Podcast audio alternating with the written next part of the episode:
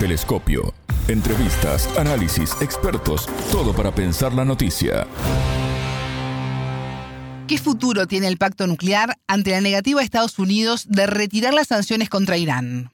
Bienvenidos. Esto es Telescopio. Es un gusto recibirlos. Somos Alejandra Patrón y Martín González desde los estudios de Montevideo y junto al analista internacional argentino Wadi Calvo, especializado en África, Medio Oriente y Asia Central, analizaremos este tema y sus repercusiones a nivel mundial.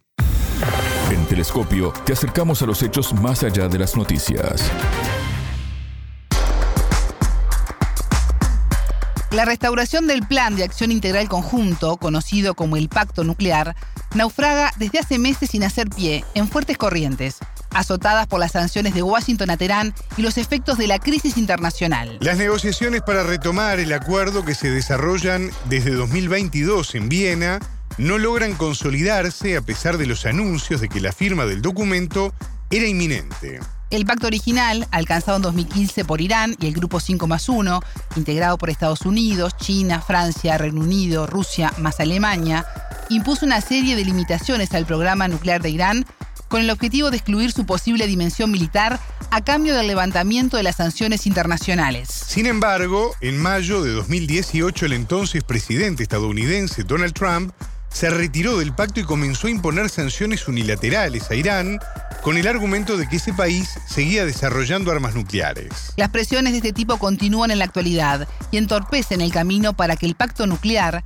lejos de llegar a tierra firme, termine por sumergirse en las embravecidas aguas.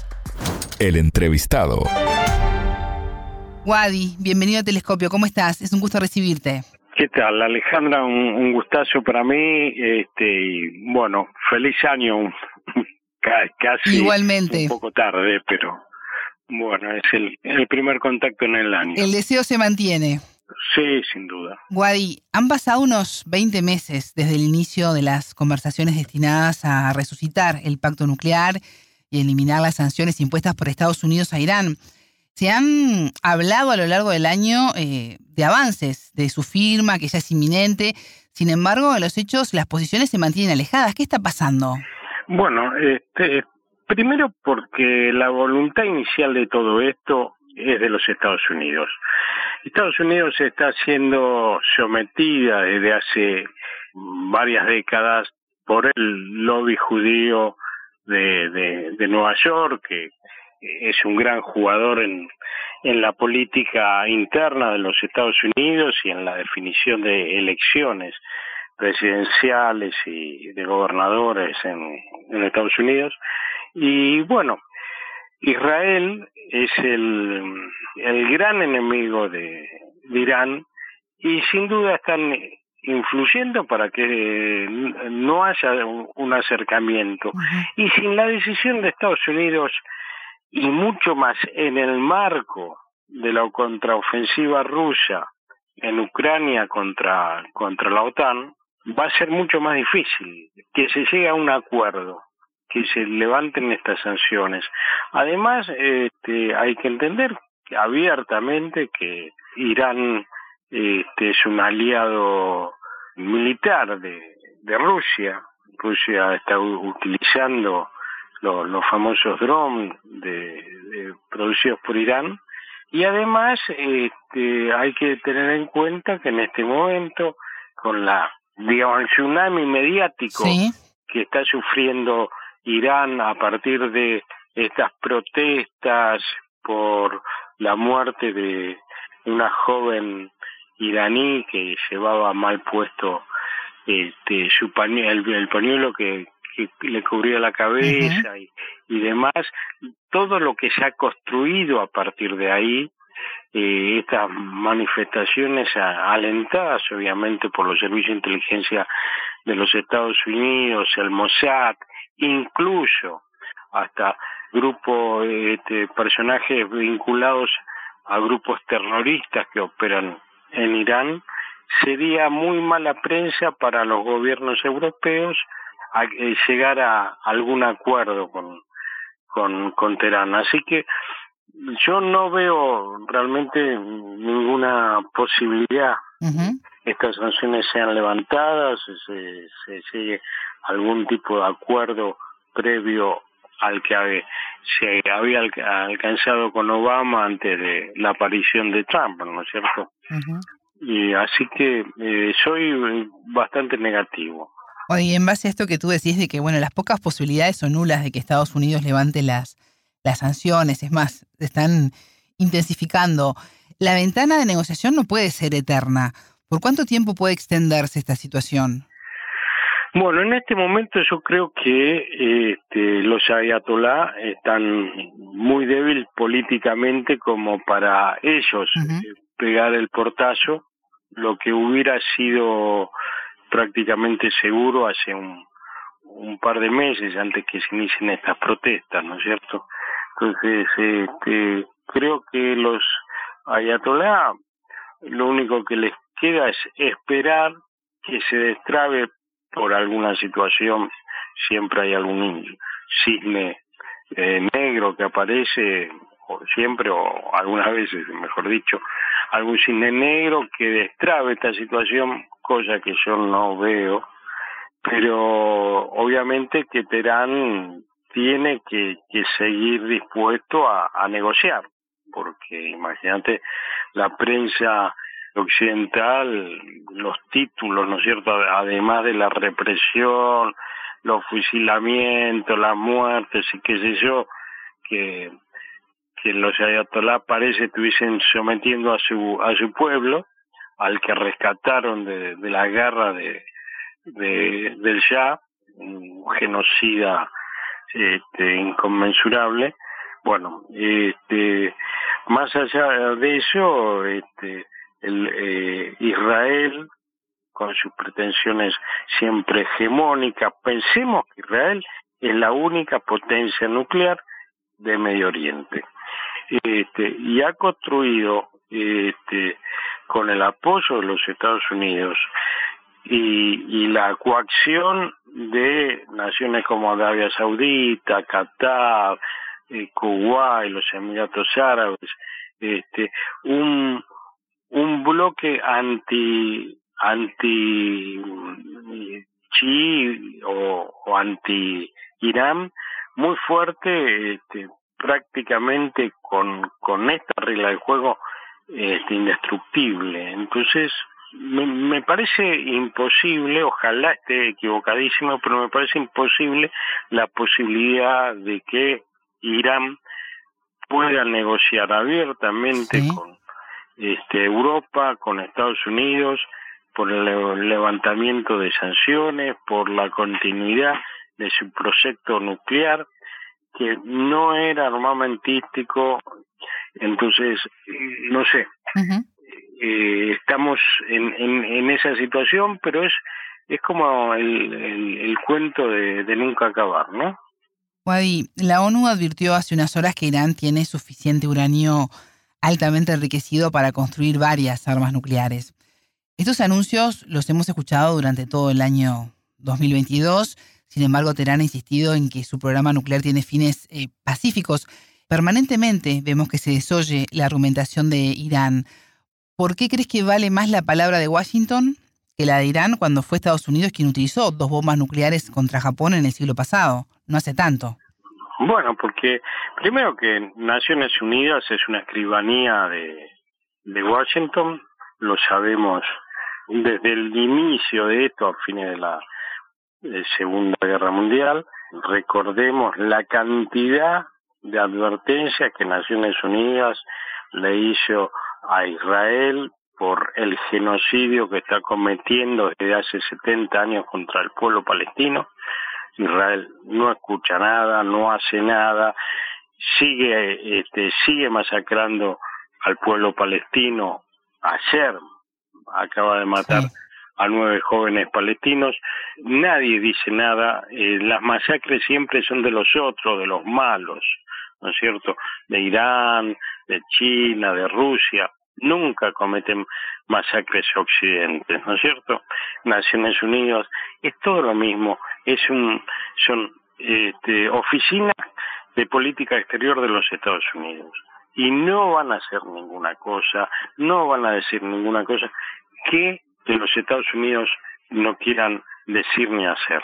Hay que convencerse que Naciones Unidas es un sello de goma que no sirve absolutamente para nada más que para defender los intereses norteamericanos en el lugar del mundo que quieren.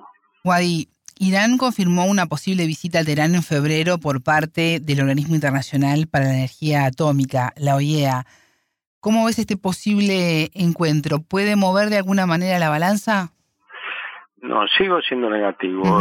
Recordemos la, la famosa visita de, de los expertos en armas de destrucción masiva a, Irak antes del comienzo de la guerra, antes de la destrucción de Irak, y, y a pesar de que esa comisión había dicho que no había armas de destrucción masiva, a pesar de que al jefe de esa delegación lo asesinaron porque seguía insistiendo en que no había armas de, destrucción masiva, Estados Unidos invadió Irak, destruyó Irak, asesinó a millones de personas, eh, contaminó con uranio empobrecido, que es la carcasa de, los misiles y bombas que ha lanzado las napas de agua de, de muchas áreas de, de Irak.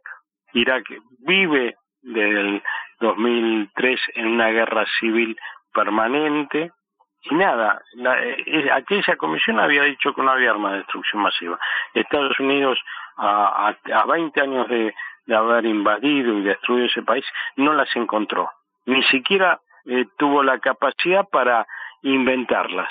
Lo mismo va a pasar con Irán. No digo que vayan a invadir, porque hay otro marco de la situación, pero quien vaya a Irán, si va, su opinión será tenida en cuenta si es negativa. Si es positiva para Teherán, no, no va a ser oída. Eh, tenemos mucha experiencia en este, en este, en estas este, situaciones. Este, hasta que no destruyan la República Islámica de Irán, esto no se va a detener. Estados Unidos abandonó de forma unilateral en 2018 el acuerdo bajo la presidencia de, Donald Trump. Lo hemos hablado ya a lo largo del año pasado y el anterior. Cuando asumió Joe Biden se hablaba de la oportunidad que tenía para cambiar esto, una oportunidad que, no ha tomado hasta el momento. Hablabas de Israel al comienzo de la entrevista. ¿Cuánto crees que influye esa relación que tiene Estados Unidos con Israel en la, en la toma de decisiones de su política internacional? Bueno, históricamente eh, está influido muchísimo Israel en la política interna de los Estados Unidos y en el marco de sus decisiones internacionales. Con Trump se llegó al, al epítome de esto, nunca, nunca había sido tanto, ¿no?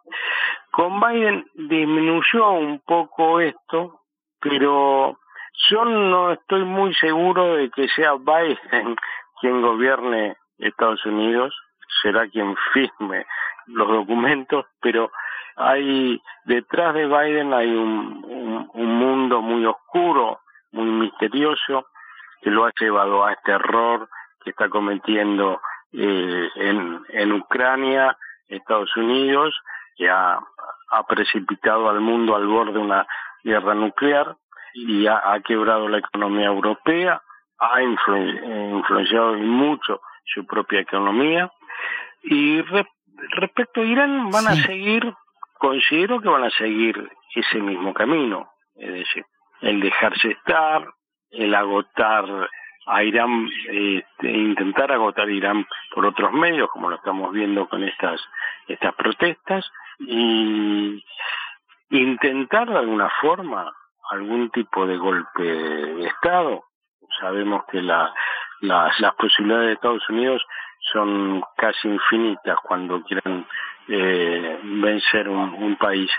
Y, no siempre lo consiguen, pero siempre lo intentan. Y creo que van a seguir intentándolo hasta que algún, ya te digo, un cisne negro aparezca y cambie la situación, si alguna vez aparece, ¿no? Más allá de los movimientos geopolíticos y las decisiones de los distintos gobiernos, ¿Por qué crees que es tan importante para, para la humanidad alcanzar un pacto nuclear con, con las características que tiene el actual? Bueno, porque el poder global, que hoy es los Estados Unidos, le ha salido un competidor muy fuerte desde el punto de vista militar, que es Rusia, que se está conformando con con países que un frente con países que hasta hace poco sería absolutamente una locura pensar que se podrían alinear con, Estados Unidos. Hay que pensar que India está coqueteando con Rusia, Arabia Saudita está coqueteando con Rusia, Irán hoy es abiertamente un aliado de Rusia, China ni hablar, y ese bloque que se está ahí conformando alrededor de Rusia y China, eh, bueno, es una un contrapeso muy fuerte para Estados Unidos y sus aliados, todas potencias nucleares. Entonces, este, la posibilidad de un conflicto nuclear eh, está a la vuelta de la esquina. Está en, en que alguien comete un error o quiera cometer un error en Ucrania. Entonces, sin duda, un, un pacto nuclear, un acuerdo nuclear este, que, ponga en línea a, la, a las mentes más afiebradas de, del Departamento de Estado, del Pentágono, bueno, sería, sería muy positivo. En Occidente muchos lo saben, es decir, si lo sé yo, obviamente Macron lo debe tener infinitamente más claro que yo, o Jules, o cualquier este, primer eh, ministro presidente de, Europa. Pero bueno, tienen que tener coraje para enfrentar a Washington y decirle hasta acá muchachos, cosa que hasta ahora no, no, no pasa, ¿no es cierto? ¿Cómo le quebraron el brazo a Alemania para conseguir que permita disponer a Polonia, un país infinitamente menor en el contexto europeo y en el contexto de la política internacional, para entregarle tanques a Ucrania, este, los Leopard 2, que son de producción este, alemana. Los países, eh, cuando venden armamento, los venden con algún condicionamiento, ¿no? No puedes usarlo por cualquier motivo en cualquier lugar. Bueno, Alemania rotundamente había dicho que no a la entrega de, de, estos este, de estos tanques que son, digamos, son de Polonia, pero son de fabricación alemana, este, son creo que 14 o 17, no me acuerdo bien el número, y, lo, y presionaron tanto, tanto, tanto a Alemania, que tuvo que dar el, brazo a torcer, y no estamos hablando de un país de, de segundo orden, estamos hablando de Alemania, una potencia en toda la línea donde vos la quieras eh, ver, y le quebraron el brazo. Estuvimos prácticamente un mes con los titulares presionando a Alemania, este, los, los titulares periodísticos, digo, eh, presionando a Alemania para la entrega de, ese armamento, para que otorgue el permiso para la entrega de ese armamento y tuvo que ceder. Eso con un costo político muy importante para el gobierno alemán porque el pueblo alemán es un pueblo muy politizado y que sabe cobrarle a, sus a sus funcionarios y a sus políticos errores como este, ¿no es cierto? Guadi analista internacional argentino, especializado en África, Medio Oriente y Asia Central. Muchas gracias por estos minutos con Telescopio. A vos, Alejandra, y sabés que siempre estoy a la orden este, para ustedes. Telescopio. Ponemos en contexto la información. Hasta aquí, Telescopio. Pueden escucharnos por sputniknews.lat. Ya lo saben, la frase del día la escucharon en Telescopio. Todas las caras de la noticia en Telescopio. Naciones Unidas es un sello de goma que no sirve absolutamente para nada más que para defender los intereses norteamericanos en el lugar del mundo que quieren. Telescopio, un espacio para entender lo que sucede en el mundo.